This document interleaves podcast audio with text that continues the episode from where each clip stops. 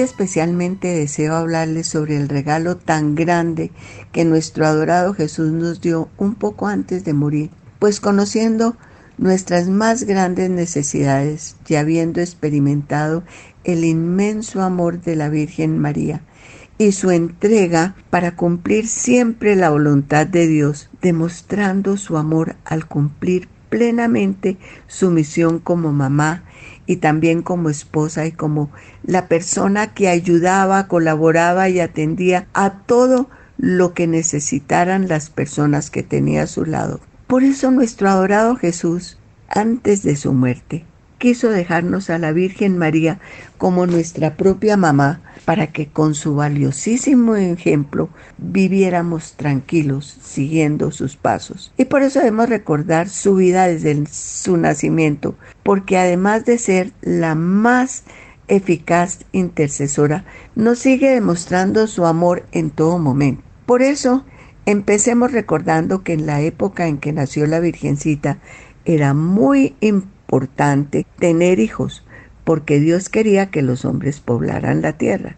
Y en Nazaret vivía un hombre muy bueno llamado Joaquín, que era descendiente del rey David, a quien Dios, por ser un hombre bueno, le había eh, prometido que eh, cuando viniera el Mesías a la tierra, nacería de un descendiente suyo. Y Joaquín era descendiente de este gran rey, lo mismo que Ana, la joven que tanto amaba. Y como los dos eran creyentes, cumplidores de los mandamientos, de la misma clase social, y se amaban tanto, pues se casaron y vivían felices. Pero empezaron a pasar los años y no tenían hijos y ellos rezaban con mucha fe para que Dios se los diera. Pero seguían pasando los años y no llegaban. Y siendo ya muy ancianos, por fin Dios les mandó una niña y su alegría fue indescriptible y le pusieron por nombre María y la llevaron para consagrársela a Dios. Y eso fue la felicidad más grande de su vida, porque esta niñita era llena de ternura, alegría y amor que les transmitía en todo momento.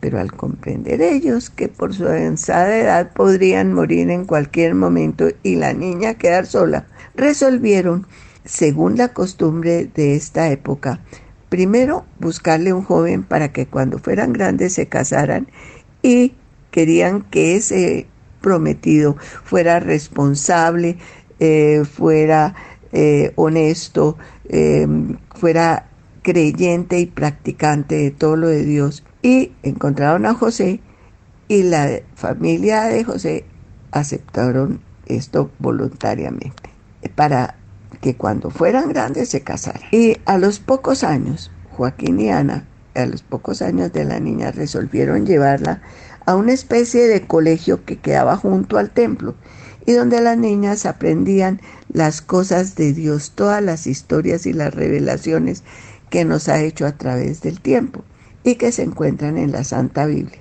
Y cuando ya eran grandes las niñas, podían ayudar en el templo pero para poder entrar a ese gran colegio debían subir solas una cantidad de escaleras, puesto que el colegio quedaba en, una parte alta y allí los esperaba el sacerdote. Si las niñas podían subir todas las escaleras sin volver a mirar atrás donde estaban sus papás, podían entrar.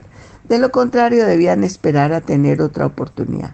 Y la pequeñita María con la gran obediencia, que ojalá todos imitemos, seguía lo que sus padres le habían dicho y teniendo tan poquitos años, subió rápidamente todas las escaleras. Y por eso, a pesar de su corta edad, fue admitida. Y esto fue lo mejor que pudo pasar, porque ella desde el primer instante le fascinaron todas las historias y cada día sentía que amaba y amaba más a Dios y se llenaba de una alegría que transmitía a todos los que tenía a su lado. Y las niñas gozaban por eso mucho estando con María. Ya se fueron pasando los años y cuando ya ella era una adolescente y consideraron en el colegio que se podía casar, hacían una ceremonia para todas las adolescentes que estaban en las mismas circunstancias. Y allí hacían una ceremonia. Los prometidos de las niñas casaderas podían ir un día especial a ese colegio que les permitían entrar y debían llevar una vara debidamente mm, marcada con el nombre del dueño porque debían ponerlas todas sobre una mesa que se encontraba en una habitación y eh, después de cerrar la puerta, los jóvenes prometidos se quedaban afuera rezando toda la noche. A la mañana siguiente entraban y si la vara amanecía con flores, indicaba que su dueño ya podía casarse con su prometida y esto fue lo que sucedió, le sucedió a, José. cuando entraron a ver las varas, vio que la de él estaba llena de flores y que por eso ya estaba autorizada para contraer matrimonio y se fue feliz a preparar todo lo necesario. Y la Virgen María también podía dejar ese lugar y se fue donde sus parientes para preparar la boda. Y todas las noches, estando allí, se iba a su cuarto y oraba y oraba como había aprendido en ese santo lugar y enseñándonos a todos nosotros lo indispensable que es para nuestra vida el orar. Bueno, y una vez cuando la Virgen María estaba orando, se llenó la habitación donde ella estaba con una luz extraordinaria y el arcángel San Gabriel la saludó felicitándola, diciéndole que ella era la favorecida de Dios, pues el Señor estaba con ella de una manera muy especial. Y lo primero que le dijo fue, no tengas miedo, porque tú gozas del favor de Dios y ahora tú vas a quedar embarazada y tendrás un hijo y le pondrás por nombre Jesús. Él será un gran hombre y lo llamarán Hijo de Dios Altísimo y su reinado no tendrá fin. María le preguntó, ¿cómo será eso? Porque aún no me he casado. Y el ángel le contestó, el Espíritu Santo vendrá sobre ti y el poder del Altísimo te cubrirá con su manto. Por eso el niño será el Santo Hijo de Dios. O sea, mis queridos amigos, que el papá es Dios y la mamá la Virgen María. Y en aquel entonces el ángel le dijo también, tu parienta Isabel, que recuerdas era una anciana verdadera, también tendría un hijo y que ya tenía seis meses de embarazo, porque para Dios no hay nada imposible. Y María en ese momento una vez más le entregó su vida entera a Dios diciendo, aquí está la esclava del Señor. Que se haga en mí todo según su palabra. Y recordemos, mis queridos amigos, que no existe nada mejor en el mundo que entregarle nuestra vida a Dios. Y miren, entonces el ángel se fue y María, olvidándose de sí misma, resolvió emprender un largo viaje a las montañas a visitar a su anciana prima para ayudarle en todo lo que necesitara. Y mis queridos amigos, eso es lo que, que es lo que se convirtió en un gran ejemplo para seguir. Pues la fe sin obras no vale nada. Y miren, María luego pasó algo extraordinario. Cuando llegó a donde estaba Isabel después de ese largo viaje y saludó a, la, a su prima Isabel, Isabel quedó llena del Espíritu Santo y por eso reconoció que María era la mamá del Mesías tan esperado por tanto tiempo. Por eso le dijo, Dios te ha bendecido más que a todas las mujeres y ha bendecido a tu hijo. Y siguiendo, y le dijo, ¿quién soy yo para que venga a visitarme la mamá de mi Señor? Porque mira, María, apenas llegó tu voz a mis oídos, el niño que está en mi vientre se estremeció de alegría. Y por eso Isabel le dijo, Dichosa tú que has creído que se cumplirán las cosas que el Señor ha dicho. Y miren, mis queridos amigos, María se quedó allí ayudando a Isabel y Zacarías, su esposo, en todo lo que necesitaran hasta que nació el niño, puesto que Zacarías había quedado mudo y estaba ya muy impedido. Eh, impedido. Y eh, como em, ya habían pasado los meses y finalmente em, había nacido el niño y un día estando Zacarías rezando eh, unos meses antes, el se le había aparecido un ángel y le había dicho que ellos iban a tener niños, pero eh, Zacarías no le creyó. Y como no quiso creerle, creerle al ángel, el ángel le dijo que iba a quedar mudo hasta que naciera así su hijo y le pusiera por nombre Juan. Y así sucedió. Cuando llevaron a, circuncidar al niño recién nacido, el sacerdote quería ponerle por nombre Zacarías, como era la costumbre, porque el hijo mayor de cada familia, hombre, debía llevar el nombre de su papá. Pero Zacarías le dijo, no, eh, denme hizo señas para que le dieran una tabla para escribir y puso su nombre es Juan. Y así lo, le pusieron Juan. Y como ya había nacido el niño y le habían puesto eh, por nombre Juan y ya todo estaba bien, a los tres meses respondió, regresó a su, a su a Nazaret y cuando José la vio se dio cuenta que María estaba embarazada y muy angustiado no sabía qué hacer. Se había dado cuenta porque ya habían pasado tres meses y en ese tiempo cuando una mujer quedaba embarazada sin casarse y ellos no habían realizado todavía su matrimonio, era condenada a morir apedrada por los hombres y él quería mucho a la Virgen María y sabía que ella era muy buena, que, que no entendía qué había podido pasar y que el castigo que le daban en esa época era una dolorosísima muerte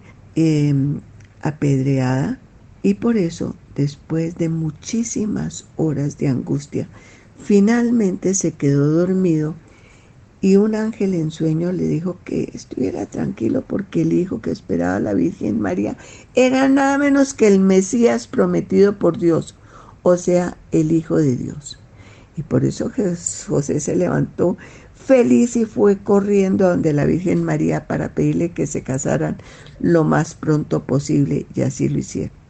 José trabajó mucho en su carpintería y la Virgen María realizaba todas las obligaciones de una señora de casa, cocinando, lavando, arreglando, haciendo todo perfecto.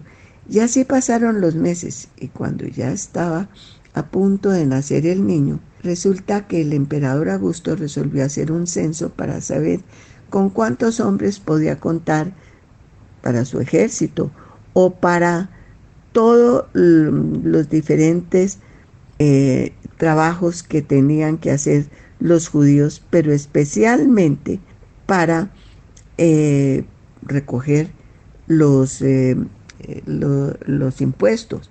Por eso ordenó que las diferentes personas, los hombres, debían ir a donde habían vivido sus antepasados para poder hacer un censo bien hecho. Y como José era descendiente del rey David, tenía que ir a Belén, que era de donde provenía, y así María, sin quejarse ni protestar, eh, emprendieron ese largo y penoso viaje. Y ella iba montada en un burro que José llevaba, y la verdad es que fue un viaje verdaderamente doloroso lleno de grandes sacrificios e incomodidades, pero siempre enseñándonos a confiar en Dios. Y cuando muy ilusionados por haber llegado finalmente a Belén y porque creían que iban a encontrar las comodidades o el descanso que necesitaba María, su decepción, fue indescriptible, porque no encontraron ninguna posada, o sea, ningún hotel donde poder pasar la noche, por lo que se vieron en la penosa necesidad de refugiarse en un establo o pesebrera, donde únicamente había animales, pero enseñándonos que con Dios todo sale bien, aunque sean las cosas más difíciles e increíbles. Pero recordemos que en ese pesebre no había ni puertas ni ventanas, que era invierno, el frío era terrible, y en esas condiciones nació el Mesías, el Hijo de Dios, pero rodeado de ángeles que cantaban y lo adoraban, y la Virgen María con su inmenso amor y ternura lo calentaba junto con su esposo, y cumplieron con todo lo que habían necesitado y pedido, o sea, que unos días después pudieron llevar al niño a circuncidarlo como era la costumbre y luego regresaron a Nazaret. Y el niño iba creciendo en sabiduría y se hacía fuerte bajo los cuidados amorosos de José y María. E iban los tres todos los años para la fiesta de la Pascua. Y cuando ya Jesús tenía doce años, siguiendo la costumbre, fueron a Nazaret, a Jerusalén, fueron de Nazaret a Jerusalén. Y recordemos que había dos caminos, uno para los hombres y otro para las mujeres y los niños. Por eso, cuando después de haber cumplido y rezado, al regreso, mm, después de caminar todo un día, se dieron cuenta que el niño Jesús no se encontraba ni con José ni con María. Y naturalmente su angustia fue indescriptible porque durante tres larguísimos días lo buscaron entre los parientes conocidos y por todas partes. Em, claro, se habían regresado a Nazaret, pero estaban llenos de fe. Y finalmente lo encontraron en el templo, imagínense, sentado en medio de los maestros de la ley, escuchándolos y haciéndoles preguntas tan interesantes que por eso había durado todo ese tiempo allí. Y la Virgen María le dijo que a Jesús, que ellos lo habían estado buscando durante tres larguísimos días. Y nuestro adorado Jesús les dijo que él tenía que hacer las cosas de su Padre, o sea, Dios. Y por eso María, una vez más, se entregó feliz a la voluntad de Dios, enseñándonos que solo Dios sabe con infinita sabiduría y amor por nosotros lo que debemos hacer en cada instante de nuestra vida. Y así, miren, con amor y servicio, a todos los que tenía a su lado, siguió la Virgen María y San José, cuidando al niño Jesús que crecía en su hogar en Nazaret. Y cuando ya Jesús tenía unos 30 años, comenzó a caminar por todas partes para enseñar a todas las personas con su propio ejemplo que cuando confiamos y cumplimos con lo que Dios nos ha mandado, podemos superar cualquier dificultad que se nos presente y que siguiendo su ejemplo y sus valiosas enseñanzas encontraremos el camino para llegar a su reino celestial. Y mis queridos amigos, fueron muchas las veces que nuestro adorado Jesús pasó hambre, sed y soportó cansancio y también muchas veces la Virgen María lo acompañó en tan duros momentos, incluso en el camino al Calvario y en su injustísima muerte. Por eso, por estar siempre acompañándolo, sirviendo y demostrando amor a nuestro adorado Jesús, Él no la dejó para que fuera como nuestra propia Madre Celestial, incomparable. Y ella se ha seguido cumpliendo permanentemente su papel con toda la humanidad y ha estado en los grandes problemas, demostrándole su amor como en la Primera y la Segunda Guerra Mundial, que se apareció recomendándonos rezar el Santo Rosario. Y así se logró la paz. Y por eso ahora les recomiendo yo de manera especial a todos rezarlo por la paz del mundo y por la familia y por cada uno de todos nosotros y por eso, para poder tener la paz en el mundo y en nuestros corazones. Mis queridos amigos, que Dios los bendiga. Amén.